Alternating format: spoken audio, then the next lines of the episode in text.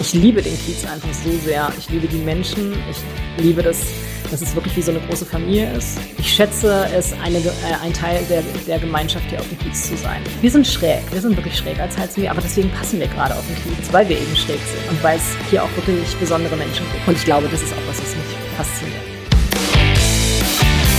Kiezmenschen, der Podcast zur Serie am Wochenende. In ihrer dicken Mopo. Hallo, ich bin Wiebke Bromberg und heute mit meinem Kollegen Marius Röhr bei der Heilsarmee an der Talstraße bei Leiterin und Kapitänin Mareike Walz. Hallo, liebe Mareike. Hallo, liebe Wiebke. Äh, Kapitänin, das habe ich aus dem Netz geklaut, habe ich im Netz gefunden. Ich habe es aber nicht ganz verstanden. Warum Kapitänin? Habt ihr hier Dienst gerade? Genau, also ich bin seit 13 Jahren tätig für die Heilsarmee und ähm, da fängt man bei Leutnantin an, die ersten fünf Dienstjahre, und dann wird man Kapitänin und dann nach 15 Dienstjahren wird man Majorin.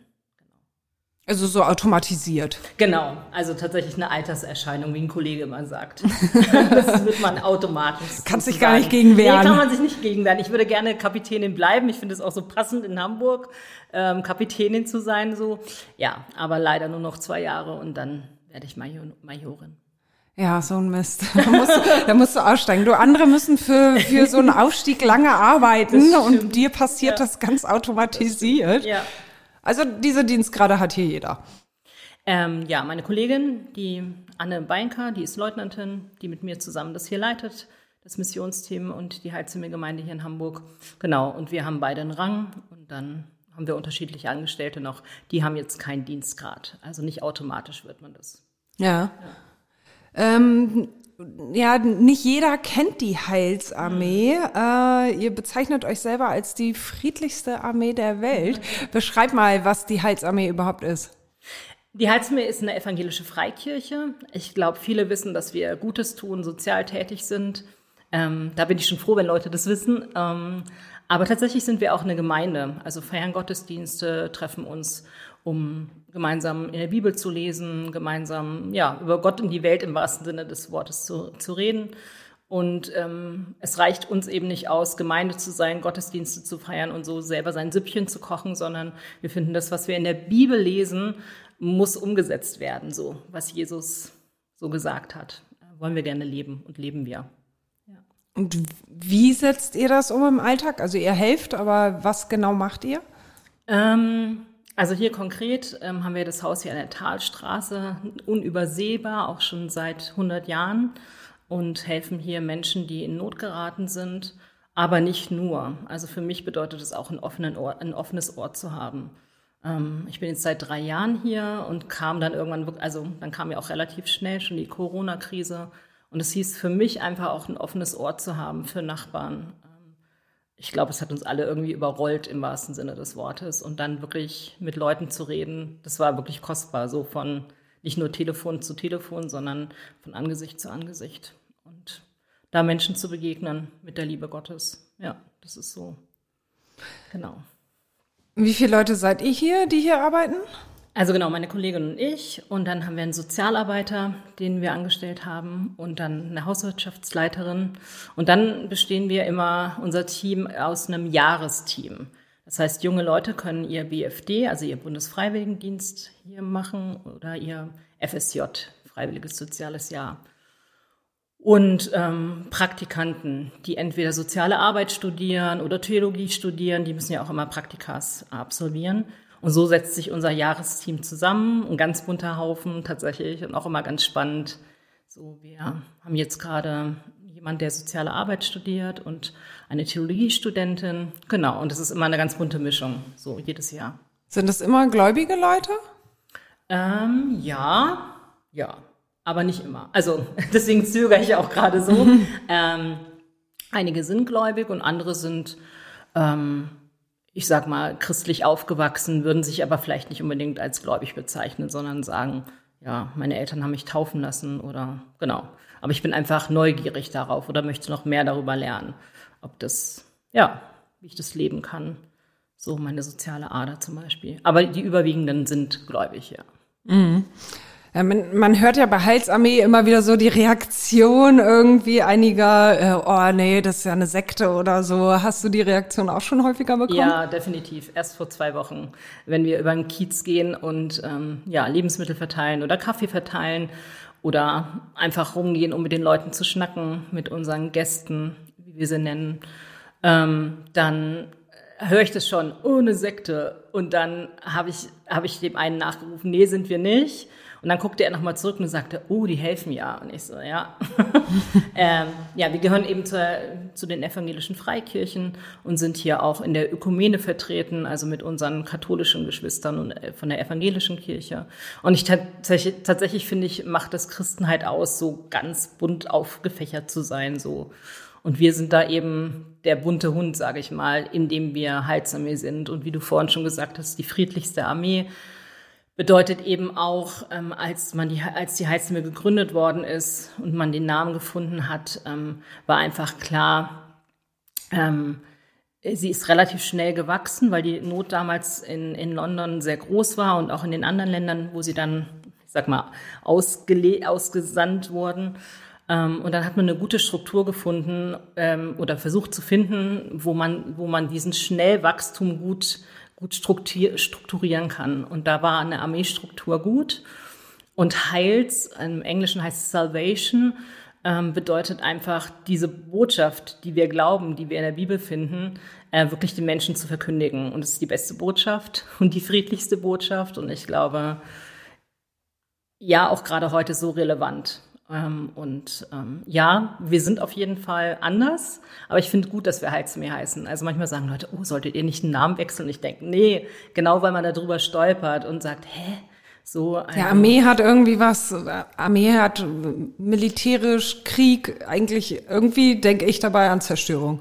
Ja, und ich glaube, es ist eben genau das, äh, was, was wir erleben tagtäglich. Also, wo wir Leuten begegnen, die seit vielen Jahren in ihrem eigenen Leben Zerstörung erleben, aus den unterschiedlichsten Gründen, weil sie wirklich eine schreckliche Geschichte haben. Also, ich habe ja erzählt, ich bin 13 Jahre dabei, aber manchmal sitze ich da und denke, so viel Leid kann einem Menschen noch gar nicht passieren. Und wenn wir, wenn wir umgucken, also da müssen wir nicht mal in die anderen Länder gucken, was gerade so abgeht, sondern wir müssen einfach unseren Nachbar anschauen oder vielleicht die Frau um die Ecke und sehen, also jeder hat so sein Päckchen zu tragen, manche echt heftig und manche haben wirklich einen innerlichen Krieg mit sich selber.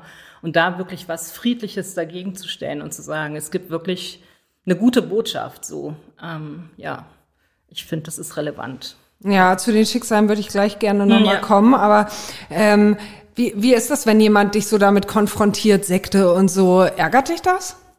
Ja, manchmal, also wie gesagt, vor zwei Wochen, das hat mich echt geärgert, weil ich dann denke, das ist oft zu schnell gesagt, aber wenn man es nicht kennt, sowas zu äußern, finde ich das äh, wirklich unangemessen. So, ja, es gibt Sekten, aber wir sind definitiv keine. So, ähm, und ich habe mich einfach gefreut damals, also damals, vor zwei Wochen, ähm, dass die so innegehalten haben. so. Und vielleicht gucken sie nach. Also mir geht es ganz oft, wenn ich irgendwas in der Stadt sehe, wo ich denke, hä, ist seltsam. Ich google das dann und sage, okay, die hat gesagt, es ist keine Sekte, aber was ist denn die Heilsarmee? Und wenn man es googelt, dann sieht man einfach, ähm, was wir alles so machen. Also nicht nur in Deutschland, sondern in über 130 Ländern. Und ja, auf jeden Fall ärgere ich mich, aber nicht immer. Kommt auf die Tagesform an. Passiert dir das denn oft? Was meinst du? Passiert das oft, dass jemand so sowas hinterherruft oder im Gespräch sowas sagt? Also hier auf dem Kiez gar nicht. Also ich merke tatsächlich daran, ob Leute Touristen sind. Also ich sag mal, die Einheimischen, so in Anführungsstrichen, ähm, die sagen sowas nicht. Ähm, die rufen uns andere Sachen hinterher. Aber Was denn? Jesus lebt.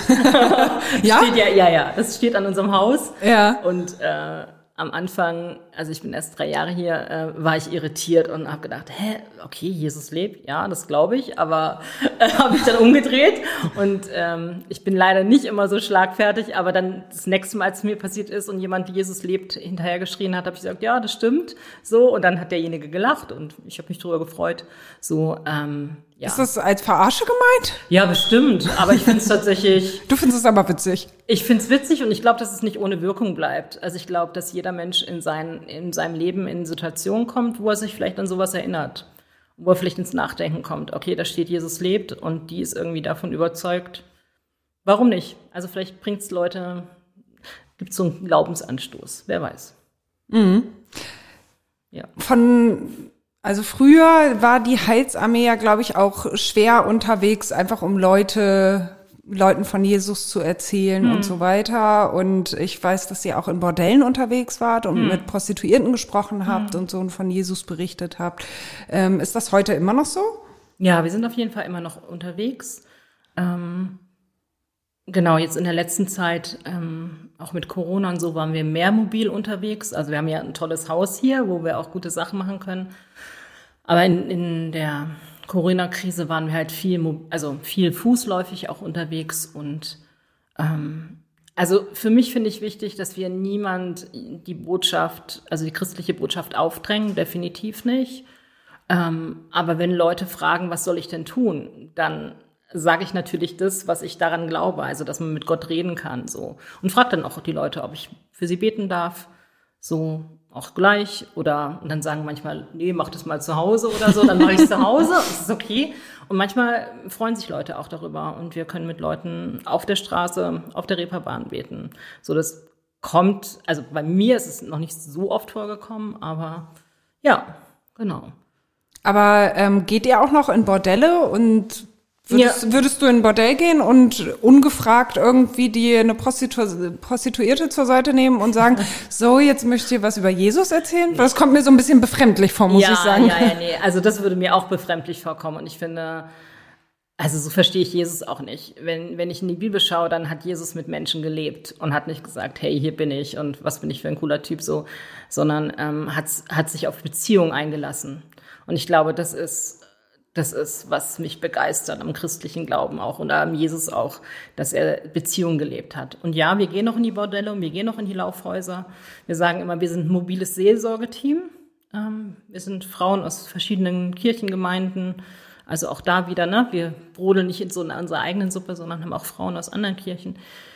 Wir treffen uns einmal die Woche und gehen dann in die verschiedenen, ähm, verschiedenen Laufhäuser und ja, Bordelle. Ähm, mit Kakao, mit Süßigkeiten und auch mit ähm, unterschiedlichen ähm, Bibeln in unterschiedlichen Sprachen. So.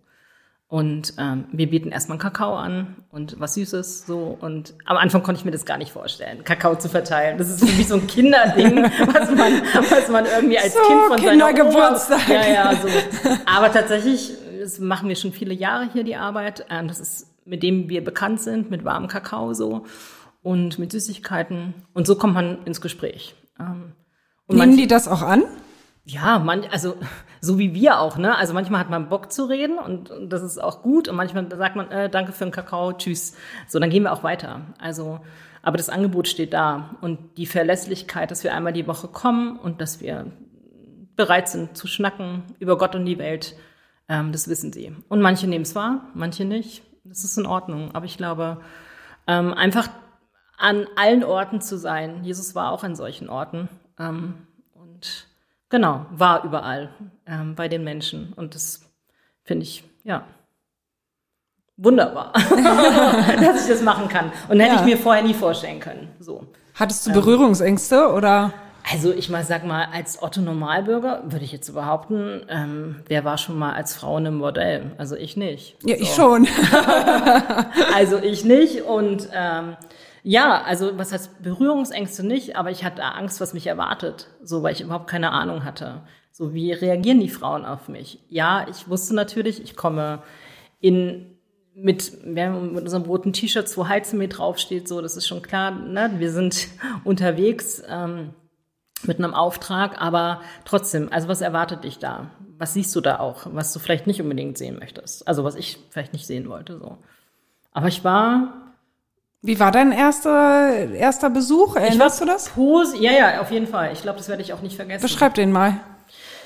Ähm, das war hier auf St. Pauli und ich habe, bevor ich hier hergesandt wurde von der Heilsarmee, ähm, habe ich ein paar Tage hier hospitiert.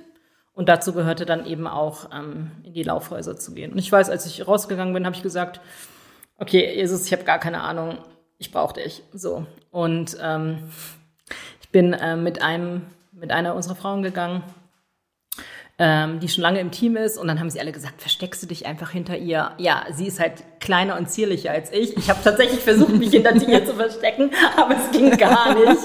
Jetzt kann ich drüber lachen, aber ich war wirklich, ich war wirklich eingeschüchtert, einfach so. Ähm, und dann hatte ich gute Begegnungen, also mit, mit, mit wunderbaren Frauen, die ich wahrscheinlich so nie getroffen hätte. Und ähm, ja, an dem Abend auch eine Frau, die gefragt hat, ob wir für sie beten. Und wenn jemand fragt, klar, mache ich das. So, ähm, das kommt nicht oft vor, aber an dem Abend kam das vor. Und wirklich zu erleben, dass Jesus da halt ist und dass Frauen dort sind, die sagen, okay, mit Gebet kann ich was anfangen. Irgendwie geht's mir dann besser. So, ähm, das ist irgendwie wunderbar. So an so ungewöhnlichen Orten wie in Laufhäusern oder eben auch auf der Reeperbahn zu beten. Das ist echt, ja. Und mit was für Sorgen kommen die dann? Also sind die da sehr offen und kommen wirklich mit ihren Problemen oder geht das gar nicht so tief? Ich glaube, also ähm, ja, kommen sie. also weiter will ich es gar nicht ausführen. jeder, ich glaube, jeder, was er sagen möchte. So und manchmal braucht es gar nicht. Ich habe gestern erst gelesen. Manchmal weiß man ja gar nicht, wie man beten soll. Und dann sage ich Leuten immer, so wie der Schnabel gewachsen ist. Also Gott sieht dich ja nicht nur, wenn du betest, sondern ich glaube, dass, dass Jesus einen sieht, auch darüber hinaus. Ähm, und in der Bibel steht, tatsächlich habe ich, wie gesagt, gestern gelesen, dass ein Seufzen ausreicht und dass Gott das schon versteht. Und das finde ich irgendwie genial. So. Und manchmal ist es ein Seufzen, ja. Und das verstehe ich nicht. Aber die Frau weiß, um was es geht. So. Ähm, ja. Kannst du denn nachempfinden, wenn Menschen, ich meine, wenn du hier mit richtig, richtig krassem Elend konfrontiert bist, das es hier ja nun mal gibt, mhm. wenn Menschen sagen, sorry, aber also es kann kein Gott geben und es kann kein Jesus und all das kann es nicht geben, guck mich mal an. Meine ja. Lebenssituation. Interessanterweise erlebe ich das selten von Leuten, die, die so weit unten sind. Also ich sag mal so weit unten, ne? In Anführungsstrichen. Ähm, denen es wirklich hundsmiserabel geht. Ähm, gibt es auf jeden Fall. Und ich muss sagen, ich komme auch an meine Grenzen. Ich habe nicht auf alles eine Antwort. Also ich verstehe manchmal auch nicht, durch was für ein Leid Menschen gehen müssen. Und trotzdem erlebe ich, dass Gott in solchen, in solchen zerbrechlichen Situationen da ist und wirklich Frieden schenken kann. Und das kann ich halt nicht beschreiben. So. Also ich erlebe wirklich, wenn ich mit Leuten rede, dass ich ihnen einfach ein Stück Hoffnung weitergeben kann oder dass sie sich gesehen fühlen. So. Und das mache ich schon aus so einer Motivation raus, nicht nur, weil ich eine soziale Ader habe, sondern weil wirklich mein Antriebsmotor, sage ich mal, mein Glaube ist. So. Und ja, ich glaube, ehrlich zu sein. Also wie gesagt, ich habe nicht auf alles eine Antwort, nicht auf das Leid, was Menschen erleben. Aber ich darf tatsächlich ein Stück, ähm, ein Stück ähm, Frieden in ihr Leben reinsprechen. Aber wenn ihr so unterwegs seid, hm. das will ja einfach auch nicht jeder. Das kommt wahrscheinlich auch nicht immer gut an. Hast du da mal schlechte Erfahrungen gemacht? Nee, ich glaube, also schlechte Erfahrungen vielleicht nicht in dem Sinne, aber dass Leute, und das schätze ich auch sehr am Kiez, dass Leute sagen, nee, will ich nicht. So, und das ist auch in Ordnung. Also, dass Leute sagen, nee, ich möchte kein Gebet. Möchte auch, also gar, gar nicht. Vergiss es mal wieder ganz schnell. Finde ich total in Ordnung. Also wenn Leute sagen, nee, und es gehört auch ein Stück zur, zur Menschenwürde dazu, zu sagen, nee, also es, ja, ich nehme gerne deinen Kaffee, aber das Gebet kannst du schön behalten, so. Ähm, das ist total, ja. Also finde ich jetzt nicht. Aber keine, keine richtig, also verletzende Situation mal gehabt oder so. Nee. Also nichts, was bleibend ist, sage ich mal. Das kann natürlich schon sein, dass mich jemand angepöbelt hat und dass ich gedacht habe, oh weia. Aber nichts, was so bleibt. Ähm, weil ich sag mal, den Leuten, die mir begegnen auf der Straße, die haben ja auch ihre unterschiedlichen Geschichten so und können manchmal ihre, so wie sie reagieren, nicht unbedingt so gut filtern, wie wir das vielleicht tun können und dann gute Worte finden und die sagen dann irgendwelche Schimpfworte oder so. Aber und ja? ich sag mal, also wurdest du schon so richtig mit Schimpfworten beschimpft? Ja, natürlich. Also ja, ja, also natürlich. Also, naja, du willst ja nur helfen. Das stimmt, aber ich glaube halt auch, ähm, also wenn Leute zum Beispiel Platte machen, das ist vielleicht ein gutes Beispiel. Also Platte bedeutet, wenn sie auf der Straße Klar, leben, dort Ort, der, hm. der Ort, wo, wo, sie, wo sie leben.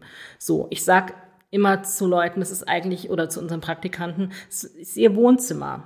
So, ich habe auch keinen Bock, dass irgendjemand in mein Wohnzimmer tritt und sagt, hallo, äh, darf ich dir einen Kaffee geben? Es gibt Situationen, wo ich einfach meine Ruhe haben möchte. So.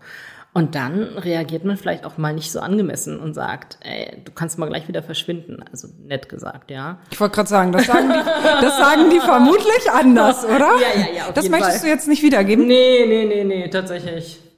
Mir fallen auch gerade keine Schimpfworte ein, nachher wahrscheinlich ganz viele, aber Ja, ja, das sagen, das sagen sie alle. ja, bin nicht alle. ja, also von daher, ähm, ja. Aber dieses, also klar, Essen und Kleidung und sowas verteilen und ähm, mit den Leuten ein bisschen reden, aber ihr bietet ja auch so richtige Seelsorge an, ne? Also nicht nur so ein oberflächliches Mensch, wie geht's dir und wollen wir zusammen beten, sondern wirklich auch Gespräche, die wahrscheinlich deutlich tiefer gehen. Mit was für Sorgen kommen da die Menschen zu euch? Was ist das so? Von bis? Von, ich weiß nicht, ähm, wie ich mein nächstes Brot bezahlen kann, so bis ich habe meine Wohnung verloren, bis ähm, ich habe Schulden, all sowas. Also ich glaube, es gibt nichts, was es nicht gibt so. Aber dazu gehört natürlich auch mein Vertrauensaufbau. Also, ne, also ich, also ich kenne es selber. Ich erzähle nicht jedem irgendwie so meine Geschichte so. Und da merken wir auch schon im Team, also wir arbeiten im Team zusammen, dass man zu anderen, zu einigen Leuten einen besseren Draht findet als zu, zu anderen so. Ähm, Das ist auch ein Privileg, einfach zusammenzuarbeiten. Ja. Kommen die ja auch mit Dokumenten an, irgendwie Behördenbriefe oder so und Ja. sagen, hier, Ja, kannst du mir mal helfen? Ja, wir haben, also aktuell haben wir zweimal in der Woche Sozialberatung. Genau, und da beraten wir Leute. Und wir haben auch, ähm, bieten auch ähm, eine Postadresse an. Also es gibt Leute in Hamburg und auch in anderen Städten, die haben keine eigene Postadresse aus den unterschiedlichsten Gründen. Und die können dann hier ihre Postadresse mm, ja, beanspruchen oder, oder sagen, also, wie sagt man denn, Postadresse? Ja, Hinterlegen. Ja, hinterlegen, was auch immer, mir fehlt das Wort. Und äh, kriegen dann ihre Post hierher. So. Und wer, wer schon mal Behördenbriefe bekommen hat, weiß auch, dass es für einfach schwierig ist, diese Be Behördensprache zu verstehen. So, und dann öffnen welche von unseren Klienten ihre Post und fragen dann, hä? Und dann frage ich schon, also kann ich irgendwie helfen oder so? Und ja, genau. Und da beraten wir Leute. Also ganz lebenspraktisch auch. Und ähm, ja. Gibt's da bei der Seelsorge Momente, Situationen, die dich sehr beschäftigt haben? Ja, definitiv. Definitiv. Und gibt es auf jeden Fall. Auch Geschichten, die hängen bleiben. Auch Geschichten, wo man denkt. Also was ich vorhin schon gesagt habe, einfach wirklich zu sehen, dass Leute manchmal in Situationen kommen, äh, die, die sie selber nicht verschuldet haben. Ähm, in Familienverhältnisse reingewachsen, die wirklich unter aller Sau waren. Und ähm, ja, und dann wirklich einiges erlebt haben in ihrem Leben, was nicht in Ordnung war. So. Und das ist ja, was ich vorhin gesagt habe. Also Hast du da ein Beispiel, ohne natürlich irgendeine äh, Person preiszugeben oder so, Ja. irgendeine Situation, irgendeinen Menschen, eine Geschichte, die dich besonders beschäftigt hat? Ja, tatsächlich aus einer anderen Stadt. Die beschäftigt mich heute noch. Das war ein älterer Mann, mh, der kam zu uns. Das, das ist nicht so eine große, ähm, großes Café wie hier, aber wir hatten ähm, auch dreimal die Woche geöffnet und der war über 70. So. Und war gehbehindert auch und hat auf der Straße geschlafen, schon viele Jahrzehnte. So. Und ähm, er hat immer gesagt, er, er kann, also er möchte keine Wohnung mehr, er kann das nicht. Er sagt ja dann irgendwann so. Und er hat mir nie seine Geschichte erzählt, hat immer gesagt, Mareike, wenn du, wenn du wirklich meine Geschichte kennen würdest, dann würdest du nichts mehr mit mir zu tun haben wollen. Dann habe ich immer gesagt, nee, das glaube ich tatsächlich nicht. So, und er so, doch, ich glaube. So, und er hat mir nie seine Geschichte erzählt. Also ich war an dem Ort dreieinhalb Jahre. Dreieinhalb Jahre kanntest du den. Ja, genau. Und ähm, wir haben dann auch ältere Damen in der Gemeinde gehabt, die haben sich das irgendwie so auf die Fahne geschrieben, ihm zu helfen, ähm, haben ihm auch auf jeden Fall teilweise geholfen. Und dann wollten sie ihm, und ich fand es tatsächlich auch keinen schlechten Gedanken, so den Übergang erleichtern zu einem festen Wohnsitz, dass er erstmal im Schrebergarten im Sommer wohnen konnte. Und da hat er es nicht mal drei Tage ausgehalten und dann war er wieder auf der Straße, weil er gesagt hat, ich kann das nicht. Kann diese Wände nicht ab. Und meine Geschichte lässt es nicht zu. So. Und dann, wenn ich abends nach Hause gegangen bin und ich habe gesehen, wie er Flaschen gesammelt hat äh, und wie er, wie ich wusste, ich werde jetzt gleich in mein Bett gehen und er mit seinen über 70 Jahren wird irgendwo auf der Straße schlafen. Da hat mein Herz manchmal wirklich schon geblutet und ich wusste aber, er möchte das nicht und es geht ihm seiner Aussage nach auch gut damit. So, er hat sich damit arrangiert. So. Und das sind so Situationen, da, da schlucke ich auch und da Kennst du seine Geschichte denn mittlerweile? Nein. Nein. Immer noch nicht. Nein. Und das sind so Situationen, die nimmt man dann auch mit in anderen Städten und wird manchmal erinnert so ähm, an ihn. Ja, und solche Geschichten gibt es auch hier, definitiv. So. Gibt es da auch Menschen, die du halt so kennengelernt hast und die du jetzt im Privaten triffst oder so? Oder ist das wirklich Job? Ja, es ist tatsächlich kein Job. Also es ist kein Acht-Stunden-Job. Ich sag, ich habe vor kurzem gesagt zu jemand, das ist eine Berufung, die ich lebe. Und eine Berufung ist für mich eben kein Job, den ich irgendwie so acht Stunden am Tag mache. Also wir haben so eine sechs, wir haben eine Sechs-Tage-Woche und tatsächlich geht das sehr in mein Leben über. Also ja, also aber nicht Abend so, dass du jemanden zu Hause triffst oder so, nee, den nee, du von der nee. Arbeit. Ich glaube, es braucht auch gesunde Grenzen. Also ich glaube, man selber, wenn man in einem sozialen Beruf tätig ist oder in einem Beruf wie ich tätig bin, dann ist es gut, gesunde Grenzen zu haben. Und ähm, tatsächlich, my home is my castle. also nicht, dass es unbedingt so schön ist, es ist nicht schlecht, aber ähm, ich glaube, man selber braucht Rückzugsorte, um Kraft zu tanken, ähm, weil sonst ist man schnell ausgebrannt eben weil man so viele Sachen auch mitbekommt, ja. Aber kannst du zu Hause richtig abschalten? Ja. Oder nimmst wunderbar. du schon die Probleme mit nach Hause auch? Ja, manchmal natürlich schon. So. Also, ja. Und ich habe so einen schönen, so einen schönen Sessel von Ikea mit einem schönen Blick raus, einen schönen alter Oma-Sessel. Ähm, und da sitze ich und schaue manchmal einfach raus und ähm, gucke in den Himmel und rede mit Gott rede auch laut. Das hilft manchmal, sich das von der Seele zu reden. So. Und weiß dann auch. Also mir geht's dann auch besser.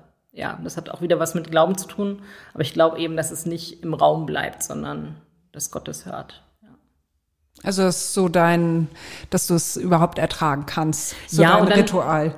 Ja, also auf jeden Fall ein Ritual. Und auch wenn ich nach Hause gehe, schon nochmal, ja, versuche, also wir versuchen als Team auch abzuschließen, auch nochmal so eine Abschlussrunde zu machen.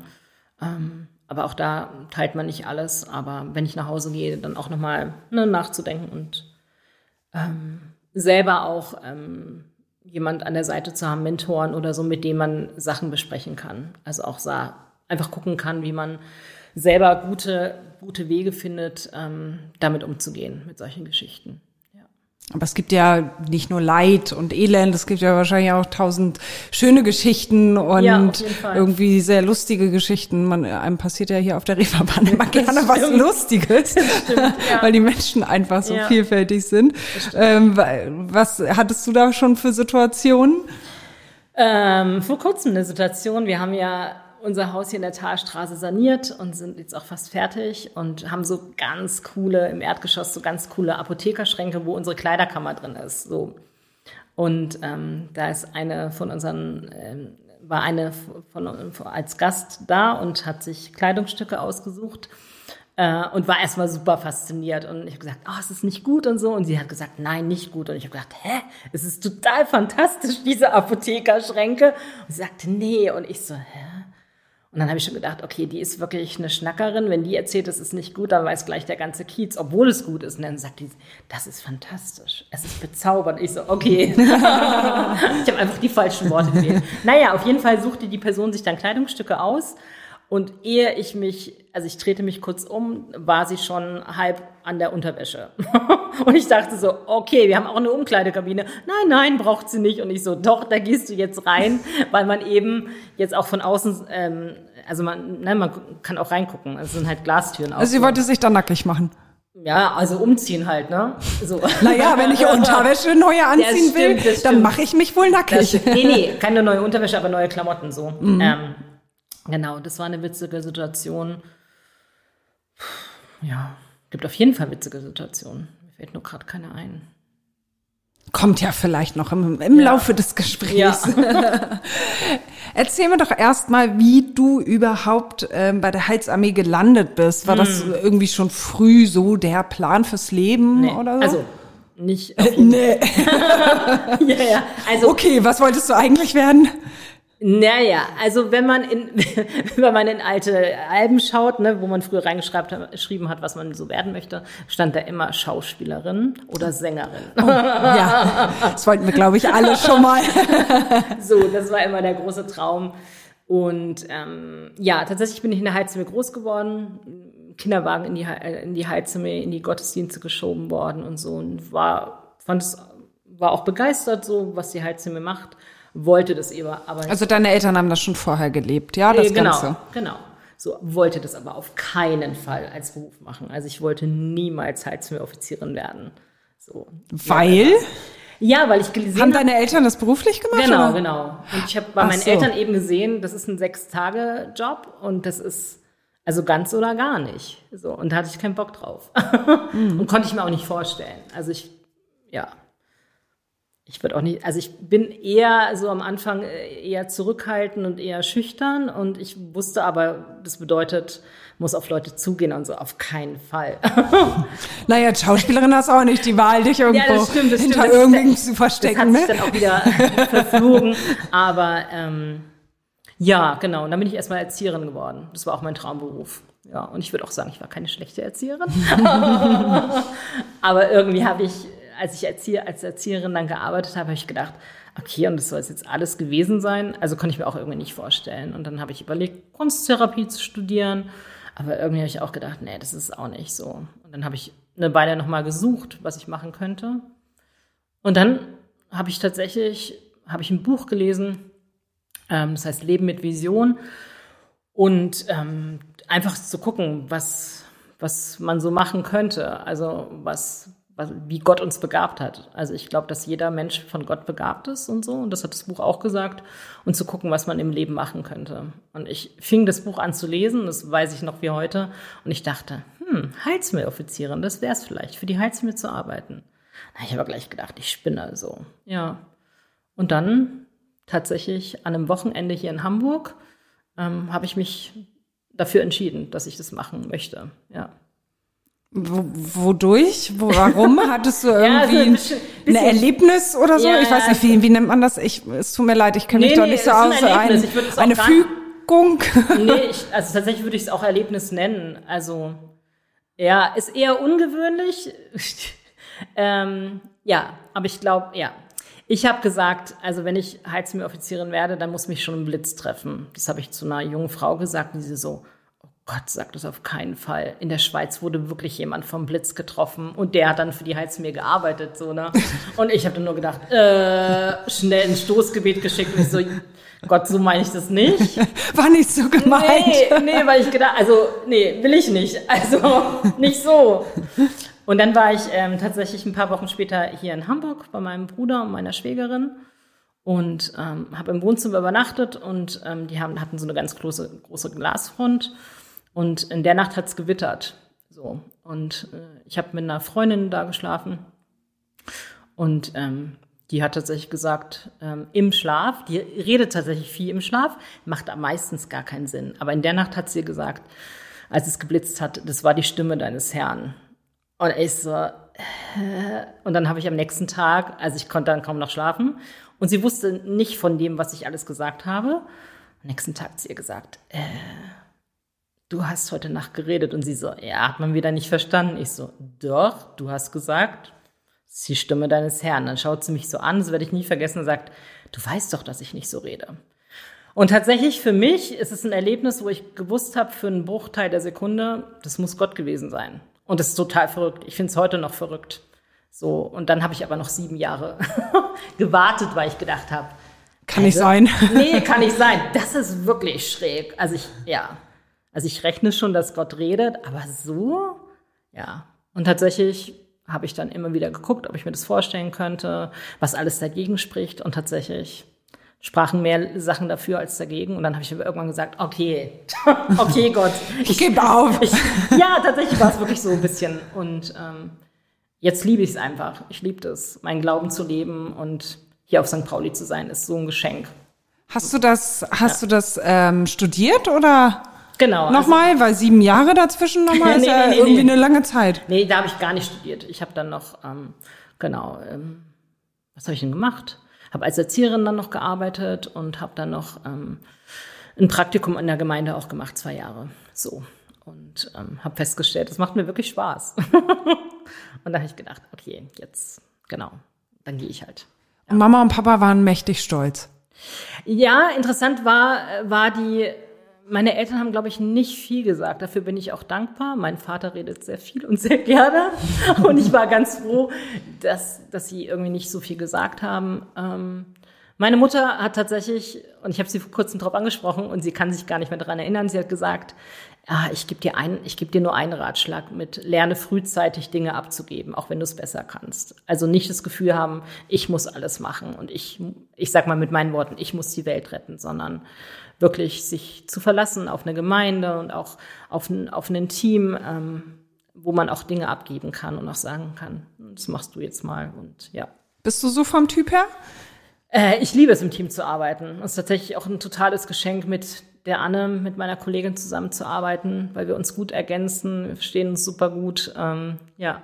Also du musst nicht alles alleine machen. Nee, du bist nee, nee. nicht so vom Typ, dass du so, nee, also ich kann das nicht abgeben. Nee, manchmal natürlich schon. Also gerade, da hat meine Mutter wirklich recht, gerade wenn man in Situationen kommt, wo man weiß, man kann es besser als der andere, hat aber dafür keine Zeit oder dadurch wird man für andere Arbeiten freigesetzt. Es ist schon schwierig, so zu wissen, okay, derjenige wird es vielleicht nicht so gut machen.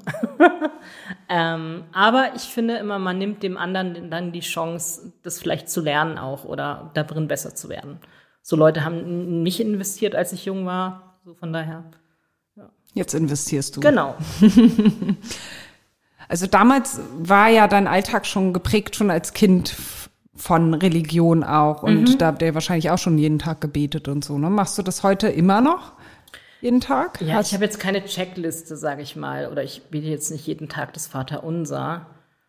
Ähm, ich glaube, so wie ich mit Freundinnen rede, da kann ich auch nicht immer sagen, oh, gestern habe ich eine Stunde mit Sarah geredet.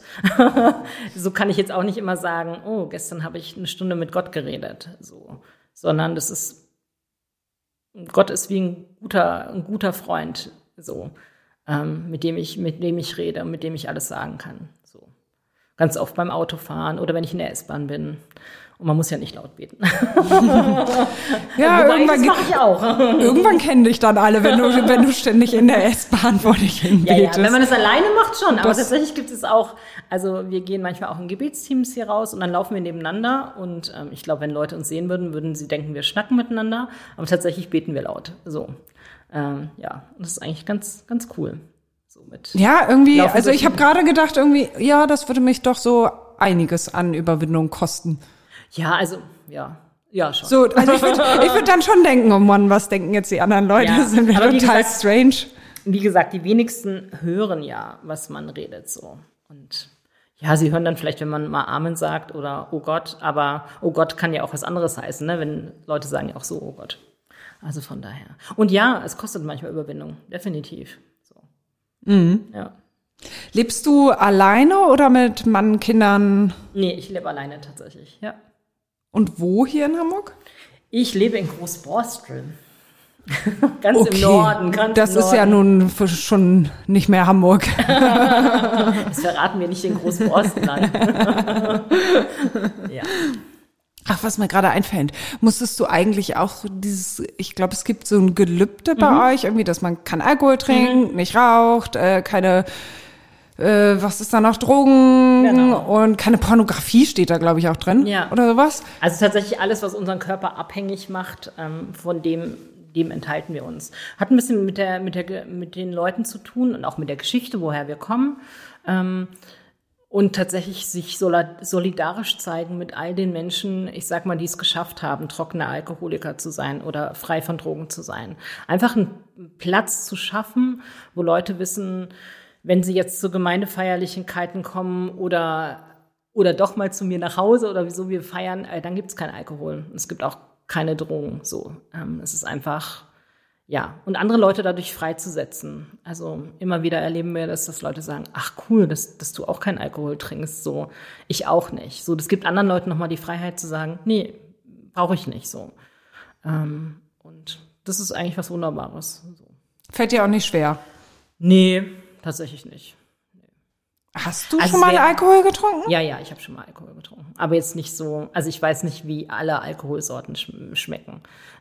ich lasse mir das manchmal beschreiben. Also Baileys habe ich zum Beispiel noch nie getrunken. Könnte ich mir vorstellen, dass mir das schmeckt.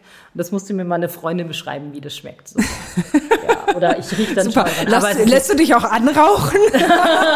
das könnte ich dann übernehmen. Ich bin Raucherin. Ja, manche Zigarettensorten schmecken, äh, schmecken, sag ich schon, riechen gut. Ähm, aber die wenigsten, ja. Das, aber es reizt mich jetzt auch nicht so. Also ich glaube, eine Herausforderung wäre für mich keine Schokolade und all sowas und kein Kaffee. Das wäre ganz schlimm. Ja, aber es sind auch Suchtmittel. Also Genau, ich meine, das, müsst, das müsstet ihr jetzt eigentlich erweitern, finde ich. Das kann ja nicht wahr sein. das, das, es gibt Kollegen, die das auch sagen. Also tatsächlich, wenn ich, ähm, es gab Phasen in meinem Leben, da habe ich sehr, also noch mehr Kaffee getrunken als jetzt. Und äh, wenn ich dann morgens gemerkt habe, dass meine Kopfschmerzen, mit denen ich aufgewacht bin, vom Kaffeetrinken weg, weg, weggehen, dann habe ich erstmal eine Zeit kein, keinen Kaffee getrunken. Weil ich eben auch finde, was du sagst, ähm, auch sowas kann echt abhängig machen so. Und das ist dann echt hart. Also es Klar. ist wirklich hart, so dann keinen Kaffee mehr trinken, zu trinken für eine Zeit lang. Und das habe ich auch gemacht, definitiv. Gott sei Dank ist es schon lange nicht mehr passiert, dass ich mit Kopfschmerzen aufgewacht bin, die mit Kaffee weggehen. Ähm, weil dann würde ich es auch machen. Also ich bin da auch ähm, eben, weil ich denke, es gibt mehr, es gibt mehr Suchtmittel, als die da draufstehen. So. Ja. Genau. Aber, ja, ich hab- Alkohol, seit du das Gelübde abgelegt hast, nicht mehr oder Ja. schon doch noch Nö. mal so Nö. kurz zwischendurch? Nö. Nee. Nee, aber äh, und das finde ich auch, also sagen auch manchmal Leute zu mir, hä, sieht ja, also ne, wenn du dir es irgendwo kaufen würdest und es in deinem Sch- in zu Hause trinken würdest, das kriegt ja keiner mit. Ja, das stimmt, aber erstens mal, also in Gelübde legt man ja nicht ab aus Spaß und Dollerei. Also ich weiß ja, was ich da unterschrieben habe und da steht tatsächlich noch mehr drin in diesem Gelübde, außer diesen Sachen, die man sieht. Ähm, und das ist wirklich was, was ich Gott versprochen habe. So. Und äh, was ich mir auch gut überlegt habe, ob ich das mache. Habe ich auch mit Mitte 20 erst gemacht. Weil ich eben erstmal gucken wollte. Auch wenn ich in der Heizmeer groß werde. Ist es wirklich mein Weg? Ist es wirklich meine Kirchengemeinde, in der ich sein möchte? Ähm, mit diesem außergewöhnlichen Namen oder manche sagen auch schrägen Namen. Möchte ich das wirklich sein? So, oder möchte ich nicht lieber in, in eine ganz normal, normale, sage ich mal, Kirchengemeinde gehen, wo nicht jeder gleich fragt, hä, wo? Sondern so, ähm, ja, habe ich mir schon gut überlegt. Das ist doch gut. Wir sind hier, du hast schon das Gebäude in der Talstraße angesprochen. Ihr habt hier eine ganz, ganz lange Geschichte. Kannst du ein bisschen was zur Geschichte der Heilsarmee auf dem Kiez sagen? Hier mit diesem Gebäude auch. Also genau vor 100 Jahren hat die Heizmühle dieses Gewer äh, Ge Gebäude erworben und ähm, hat auch schon in, in den Zeiten, als sie es erworben hat, angefangen, ähm, soziale Arbeit hier zu machen und ausgebaut wurde das dann in den 70er Jahren, also noch mehr. Eben auch, wenn man sich die Geschichte vom Kiez anschaut, immer ein Ort auch, wo, ich sag mal, nicht nur der Glamour zu Hause war, der ist ja auch hier, aber auch das Elend so, was sich so die Hand gibt. Und die Heiz mir gesagt hat, okay, das ist der Ort, wo wir sein möchten. Und ähm, ja, und in den 70ern fing es dann auch, Ende der 70er fing es auch an, diese Jahresteam, dieses Missionsteam, wo junge Leute einfach gesagt haben, okay, wir verbringen hier ein Jahr, setzen ein Jahr unseres Lebens hier auf St. Pauli ein. Ähm, damals gab es noch die Zivis und eben auch ne, das Freiwillige Soziale Jahr. Und ähm, ja, da gibt es ganz viel Geschichte einfach, wo Leute wirklich ihr, ihr, ihre Jugend, also ihr, ein Jahr ihrer Jugend hier verbracht haben. So und da, äh, ja, das ist irgendwie spannend, auch solchen Leuten wieder zu begegnen, so die jetzt Mitte 50 sind und die sagen, ja, das hat mich wirklich geprägt, so mich herausgefordert. Ähm, genau. Und ähm, ja, ich bin jetzt hier drei Jahre und jetzt sind wir fast fertig mit unserer Sanierung. Also so ein Haus ist einfach auch in, den Jahr, in die Jahre gekommen so. Und ähm, dann hat die Heizmühle in Deutschland sich entschieden, das Haus zu sanieren. Und ähm, ja, Seit wann saniert ihr hier? äh, seit gut drei Jahren, genau. Seit drei Jahren. Oh. Das ist ganz schön lang, oder? War das Ja. so geplant? Nö. Aber was ist, was ist bei einem Bau schon so geplant oder bei einer Sanierung? Und gerade bei so einem alten Haus, also wenn Leute mal sagen, äh, wie lange ihr schon hier zugange seid, dann lade ich die Leute immer gerne ein und sage, dieses Haus ist halt riesig. Ne? Wir sprechen von, unser Haus ist ähm, Talstraße 11 bis 15, also das sagt schon, ne? drei Hausnummern. Und es geht halt ganz weit nach hinten und ist eben, ja, wir haben es 1922 erworben und es wurde 1895, 96 gebaut. So, und es ist einfach in die Jahre gekommen. Und Wie viel Quadratmeter habt ihr hier? Na, da fragst du mich was. Das weiß ich tatsächlich nicht. weißt du gar nicht. Nee, also ich es ist groß. Ich habe es, hab es vor kurzem gelesen und wieder, gleich wieder vergessen. Aber, ja, ich, Ich hab könnte es jetzt auch Ahnung. gar nicht schätzen. Wie viele Stockwerke sind denn das? Wir haben, also wir sitzen ja gerade im Untergeschoss und darüber gibt's noch fünf Stockwerke, genau. Ja, Wahnsinn. Also es ist schon viel, viel Ja, ja. Fläche. Und jetzt, wo wir hier sitzen, tatsächlich vor zwei Jahren saßen, äh, wäre wär man hier noch so anderthalb Meter tiefer gewesen. Also wirklich, weil es alles, ne, bis auf die Grundmauern, alles weggemacht wurden, alle Rohre erneuert, alle Leitungen, so, also wirklich, wirklich alles. So. Mhm. Ähm, und was und das dauert seine Zeit. Ja. Und man entdeckt so einige Schätzchen und, und Ja, ich wollte gerade sagen, wir sind nämlich ja gerade einmal hochgewackelt kurz und äh, da haben wir diese wunderschöne Kassettendecke Ja. gesehen, die ihr freigelegt habt, Ja. weil die war ja nun abgehängt. Ja. Und äh, wa- was habt ihr alles so Unvorhergesehenes hier gehabt während der Bauarbeiten? Ja, also tatsächlich kam ich an einem Tag ähm, auf die Baustelle und wir hatten ganz lange Zeit immer wieder so große Container vorm Haus. Und dann lag auf dem ganzen Erdhaufen, von dem Erdreich, was man hier rausgeholt hat aus dem Untergeschoss, ähm, lag eine, eine, ein Truhendeckel, also wirklich wie so eine Schatztruhe, wo wir auch keine Ahnung haben, woher der kommt und so, was einfach super spannend ist. So, ich habe eine lebhafte Fantasie, was ich mir dann immer vorstelle, was hier vielleicht so worden Truhendeckel, ist. aber da habt ihr niemanden angerufen, dass die den mal Nee, nee, untersuchen? der war auch schon, der war auch schon ver, vermoddert und so. Also Der war durch. Nicht, ja, der war durch, im wahrsten Sinne des Wortes. Ja, und dann hat man solche Sachen entdeckt, äh, und die sind natürlich in so einer Sanierungsphase so, manchmal hält man den Atem an, ähm, hat man hier ähm, Tonrohre gefunden, wo man nicht wusste, okay, wo führen die hin? So, und St. Pauli ist ja, also viele Gebäude auf St. Pauli, nicht alle, sind unterkellert miteinander verbunden und ähm, dann musste man erstmal rausbekommen, hatten, haben die Tonrohre noch eine Funktion, führen die vielleicht zu einem Nachbarhaus und solche Sachen. Das ist einfach spannend. So. Hatten sie denn? Nein, War es einfach konnte nur einfach noch. aufgefüllt werden, genau. Okay. Aber das ist dann so, ne, was macht man damit? Ähm, kann man die einfach ignorieren und solche Sachen. Ja, nicht, dass du den Nachbarn irgendwie sonst was Äh, abklemmst. Genau, genau, da. genau. Ja. Naja, oder, oder auch ähm, das mit Beton füllst oder mit was es auch gefüllt worden ist, ich weiß es nicht, äh, und es dann ins Nachbargrundstück läuft. So, ne? Soll es ja alles schon gegeben haben. Da muss man natürlich erstmal, und das kostet dann einfach auch Zeit. Oder, was halt auch spannend ist, ähm, hat man, ähm, also habe ich auch zu Hause so eine alte Brauseflasche. Ähm, habe ich auch mal gegoogelt. gegoogelt. Es, ich habe nicht sehr viel rausbekommen, aber das ist einfach spannend, also aus der Vergangenheit Sachen zu finden, so alte Flaschen, so alte. Die wurden hier einfach alle ausgebuddelt, die Sachen. Naja, also tatsächlich kenne ich das von anderen Objekten, ähm, dass ähm, Handwerker anscheinend auch manchmal Sachen einfach hinterlassen, wie Zeitungen oder auch solche Brausenflaschen einfach, weiß nicht, ob bewusst oder unbewusst für die Nachwelt. Und das ist spannend, tatsächlich sowas zu entdecken. Ja. Ihr habt hier ja auch einiges freigelegt, jetzt gerade so diese Deckel, Ach die so, ja, hattet ihr ja genau. gar nicht gesehen. Und äh, so Schätze, ne? Ja, genau. Also die Kassettendecke, genau, von der du schon sprachst, die ist in unserem Saal. Und ähm, da wusste man auch lange Zeit nicht, ob man die wirklich retten kann. Also einfach, ähm, ja, die hatte so einige Schäden, aber jetzt konnten wir sie retten. Und das ist wirklich so ein Schätzchen, sage ich mal. Ähm, genau. Und man kann an zwei Stellen auch sehen, wie sie früher mal aussah. Also jetzt ist sie weiß angestrichen, aber sie war früher braun mit so Ornamenten. Das war von nicht mehr viel erhalten, aber so. Und auch im Eingangsbereich, das war auch alles abgehangen. Ähm, und das kann man halt jetzt alles sehen, alte Kacheln und solche Sachen, ähm, die einfach ein bisschen die Geschichte des Hauses so widerspiegeln. Habt ihr noch irgendwas Besonderes entdeckt, gefunden? Also tatsächlich ähm, überlege ich gerade mal. Es gibt äh, eine Geschichte, also es gibt Geschichten, die kenne ich aber tatsächlich nur von Mund-zu-Mund-Propaganda, also oder wurde mir erzählt, dass im, im Zweiten Reich ähm, hier Juden versteckt worden sind. So und das hat mich tatsächlich auch ein bisschen interessiert. Ähm, weil ich einfach mehr darüber wissen wollte, also was auch hier in dem Haus passiert ist und ähm, wo man vielleicht Menschen wirklich geholfen hat, auch auf, ne, auf eine andere Art und Weise.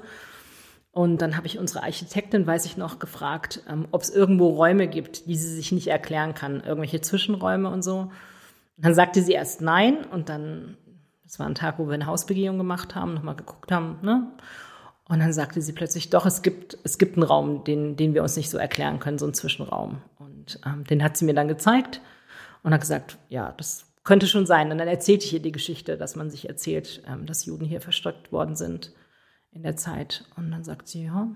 Also Was für ein sein. Raum war das? Eine Decke? Es war tatsächlich genau eine Wand? Decke, eine Decke, äh, wo man stehen konnte und wo man von außen äh, wie so ein Loch hatte, wo man reinkommen konnte. Ähm, Mhm. Aber wie gesagt, mehr weiß ich darüber nicht. Ähm, aber das finde ich einfach spannend. Also ein Haus, und das finde ich auch wunderbar, ähm, dass man sich nicht entschieden hat, nur die Front stehen zu lassen und hinten Neubau zu machen. Ähm, das wäre definitiv schneller gewesen. Aber so ein Haus, gerade so alte Häuser erzählen ja auch Geschichte. So ist lebendige Geschichte und das finde ich einfach wunderbar und hat auch Charakter. Ja. ja. Ja. Wann soll das Ganze jetzt fertig sein? Ja, wir hoffen bald. bald, äh, bald ist nicht ganz so konkret. Das stimmt, aber ich äh, bin da, ich bin da äh, durch, durch die Krisen, die wir jetzt einfach durchlebt haben, die betreffen natürlich auch eine Baustelle, bin ich da äh, ein bisschen zögerlich geworden, was ein Datum angeht weil das natürlich auch mit, mit Enttäuschung verbunden ist. Für mich selber auf jeden Fall. Also ich würde gerne auch schon in Räumen sitzen, die, die nicht immer wieder auch von Baustaub betroffen sind, ähm, aber natürlich auch für, für alle Leute, die das so betrifft, unsere Gäste auch so wir tun alles, wir tun unser Möglichstes. Ja. Wir geben unseren Handwerkern frischen Kaffee und Süßigkeiten. Habe ich schon gesehen. Und, ich ja. habe hab mir gerade schon zusammen mit den Handwerkern Kaffee geholt. Genau.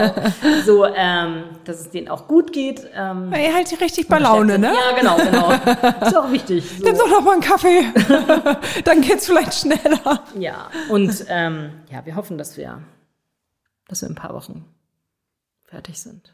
Ja, aber ihr baut hier ja, also ihr habt hier diesen großen Saal, wo mhm. dann irgendwie ähm, auch das tägliche Leben so stattfinden mhm. wird mit euren mhm. Gästen, aber da drüber habt ihr ja noch etliche Geschosse. Was baut ihr da? Ja, genau. Also ähm, hier im Untergeschoss und Erdgeschoss wird der Heimathafen Heizarmee entstehen, ein Kaffeebereich und Duschmöglichkeiten und Kleiderkammer und all sowas. Und jetzt, wo wir gerade hier sitzen, unser Ankerplatz, so ein Raum der Stille, ich glaube, ganz relevant auf St. Pauli. Und darüber, im ersten Stock, ist unsere Gewerbeetage. Da sind zwei Gewerbe, werden da einziehen und wir als als Gemeinde haben Gemeinderäumlichkeiten, so Nebenräumlichkeiten da oben. Und Was für ein Gewerbe? Mh, hm, das wurde ich vor kurzem schon mal gefragt. Das hat so oft gewechselt, ich kann es ehrlich gesagt nicht sagen. okay. Ich Büros, halt Büros. Genau, also zwei Büros und eben wir haben da Räumlichkeiten. Und darüber ähm, entsteht Wohnraum, sozial geförderter Wohnraum. Also wir haben insgesamt elf geförderte, also elf Wohnungen, die gefördert sind und ähm, drei ver, frei vermietbare, sage ich mal, die auf dem freien Wohnungsmarkt kommen. So, genau. Auch wunderbar, irgendwie, weil das so ein ganzheitliches Konzept ist. Ja. Ja. Habt ihr da schon Leute für die Wohnungen auch? Weil ich kann mir ja vorstellen, dass hier vielleicht Gäste, wo ihr schon genau wisst, okay, der und der wird da reinkommen. Ja, also tatsächlich, ähm, das war ja auch immer ein großes Thema, ob die Heizung das Haus wirklich behält und so. Und ähm, aber von Anfang an haben wir gesagt, ja, ja, doch, wir bleiben hier, auch wenn das Leute jetzt vorbeigehen und sagen, oh, ist eine Galerie drin und gar nicht mehr die Heizarmee, weil sich es eben so verändert hat. Ähm, ja, also wir sind zusammen mit drei anderen ähm, sozialen Organisationen, weil wir gesagt haben, wir wollen eine gute Durchmischung im Haus haben. Also verschiedenes Klientel oder verschiedene, wie sagt man denn, Menschengruppen. Äh, eben nicht nur, ich sag mal, ähm, ehemalige obdachlose Menschen, sondern äh, eine gute Durchmischung. Also mit uns ähm, in den Trägervereinen sitzen noch drei andere Träger. Es ist einmal ähm, die Kemenate, eine Frauentagesstätte, für, mhm. eine Tagesstätte für wohnungslose Frauen ähm, und das Jakob-Juncker-Haus, ein Männerwohnheim der Heilsarmee und dann noch ein Familienzentrum in Altona. Und wir vier sind gleichberechtigte Partner, sage ich mal, und schauen, welche von unseren Klientinnen oder Klienten gut hier reinpassen würden. So. Und ähm, ja, die sind auch schon ähm, ausgesucht. Die sind schon ausgesucht. Ja, ja. Die scharren schon mit den Hufen. Ja, die freuen sich auf jeden Fall. So und also ich sag mal, das muss man halt auch wollen, ne? Auf St. Pauli leben. Also ich glaube, das ist auch nicht für jeden was. Ähm, aber ja, das ist einfach schön, da auch wirklich tollen neuen Wohnraum anzubieten, der grundsaniert ist. Ähm, ja. Ja, klar, natürlich. Und äh, hat ja äh, nur noch jemand, der Geld hat, die Chance, auf dem Kiez zu leben. Ja, ja. Das ist ja nicht mehr anders möglich. Nee, außer man wohnt schon über 30 Jahren oder 40 Jahren in seiner Wohnung. Gibt's ja auch. Nicht mehr so viel, aber ja. Nee, das wird auch immer seltener, ne? Also äh, auch die haben nicht mehr so viel Chancen, hier zu leben. Ja. Ähm, aber also wie sind dann die Pläne in ein paar Wochen, hoffentlich? ähm, werdet ihr dann jeden Tag hier offenes Café und Beratung oder wie wird das laufen? Genau, wir haben immer von Dienstag bis Freitag offen, von 13 bis 18 Uhr. Und mittwochs werden wir nur für Frauen öffnen, ähm, weil wir festgestellt haben, ähm, wir wollen einfach einen sicheren Schutzraum auch bieten für Frauen und Kinder und machen dann nur für Frauen auf und bieten dann ähm, Kleiderkammer für Frauen an und verschiedene andere Sachen. Und sonntags werden wir unsere zwei Gottesdienste haben. Also morgens unseren traditionelleren Gottesdienst, so mit Blasmusik und wie man sich Klein Fritzchen sich die Heizung mir vorstellt, wenn er die Heizung mir kennt. Und nachmittags, ähm, das nennt sich Überraschungskirche. Also Kirche einfach zum Anfassen, nicht still sitzen, ein kurzer, ein kurzer Impuls aus der Bibel und dann geht's an verschiedene Thementische. Da kann man kreativ das Thema umsetzen. Genau. Also es ist offen für alle. Dann. Ja, ja, definitiv. Auch der andere Gottesdienst kann man da reinschauen. Und das Café ist auch offen, äh, bis auf Mittwochs, wo, es nur für Frauen und Kinder offen ist. Ja. Und bis dahin seid ihr wie häufig draußen unterwegs? Habt ihr bestimmte Tage, wo ihr auf jeden Fall unterwegs seid oder macht ihr das so, wie es passt? Ja, so, wa- so, also beides. ähm, also wir haben Dienst, fangen wir mal bei Dienstag an, damit ich nichts vergesse. Dienstags ist, kommt die Tafel. Wir sind auch eine Tafelausgabestelle. Zu, ähm, und ähm, da werden wir von der Tafel beliefert und dann sortieren wir und dann ähm, können sich unsere registrierten Kunden ähm, die Sachen, Lebensmittel aussuchen, ähm, die sie haben, die sie brauchen. So. Ist das mehr geworden, die registrierten Kunden?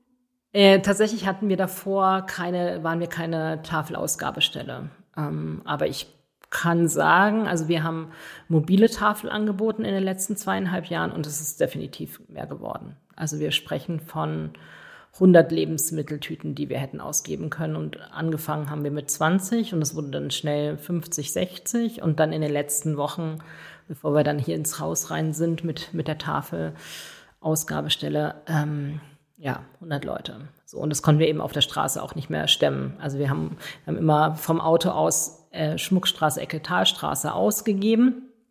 Und es war so viel, dass wir gesagt haben, okay, wir müssen jetzt wirklich wieder zurück ins Haus, einfach um da eine Ordnung auch reinzubringen. Genau, und das ist Dienstag. Also da sind, da sind dann auch Familien und Ja, bunt durch den Gemüsekarten. Ich sag mal von der Seniorin, ähm, die dankbar ist, was zu haben, bis Familien, die kommen, ja, und sich Lebensmittel abholen. Genau. Und am, und am, hier, ja, ist, ist St. hier, hier ist Alarm. Ich glaube, ich weiß nicht, jetzt fühle ich mich nicht mehr so sicher. Ähm, mittwochs, ähm, genau, haben wir nochmal so Nacharbeiten, was die Tafel angeht. Und wenn wir da was übrig haben, verteilen wir das auch nochmal abends. Ähm, und ähm, donnerstags haben wir schon Kleiderkammer und ähm, ich überlege gerade Kleiderkammer. Genau, und freitags ähm, ist auch nochmal, sind, da sind wir auf jeden Fall, freitagsabends sind wir immer unterwegs. Das ist so ein fester Punkt, auch schon, also seit Corona, wo wir unterwegs sind ähm, mit Lebensmitteln. Und dann ähm, werden wir, kriegen wir Spenden von, von der Bäckerei hier auf dem Kiez und die verteilen wir dann. Vom und da Kiezbäcker. Äh, nee, tatsächlich hinten, oh, Straßennamen. Bei Butni. äh, da gibt's einen Bäcker gegenüber. Bei Putni. ja, es gibt auch gut. noch zwei auf dem Kiez. Ja, genau. frag mich nicht. Genau, auf jeden Fall. Ähm, und dann, wenn wir, da werden wir täglich, kriegen wir da was und dann kommt es immer ein bisschen darauf an, was wir bekommen und dann gehen wir auf jeden Fall raus. Also wenn wir süße Stückchen haben, nehmen wir süße Stückchen. Wenn wir Brötchen haben, belegen wir die und nehmen die mit raus und ähm, sind da sehr flexibel und gehen eigentlich täglich raus. mhm. wenn wir, wenn wir es haben. Genau. Was erfüllt dich bei deiner Arbeit hier auf dem Kiez und wenn du rausgehst am meisten? Ich liebe den Kiez einfach so sehr. Ich liebe die Menschen. Ich liebe das, dass es wirklich wie so eine große Familie ist. Also ich weiß, dass es früher mehr war und gerade wenn ich mit den älteren Leuten rede, die hier leben, sagen immer, oh, das ist nicht mehr der Kiez wie früher und so. Äh, aber trotzdem schätze ich das irgendwie, dass man eine Gemeinschaft ist und dass man den anderen akzeptiert. So. Also es ist ja wirklich ganz bunt, aber ähm, ich schätze es, eine, äh, ein Teil der, der Gemeinschaft hier auf dem Kiez zu sein. Das finde ich wirklich ein Privileg und das ist auch etwas, was mich beflügelt. Ähm, so, ähm, wir haben das mal in, wir haben ein Konzept entwickelt hier für unser Haus und also für den Heimathafen. Und da haben wir irgendwie gesagt, wir sind schräg, wir sind wirklich schräg als Heizmeer, aber deswegen passen wir gerade auf den Kiez, weil wir eben schräg sind so äh, und weil es hier auch wirklich besondere Menschen gibt so. Und ich glaube, das ist auch was, was mich fasziniert. Also kein Tag ist wie der andere.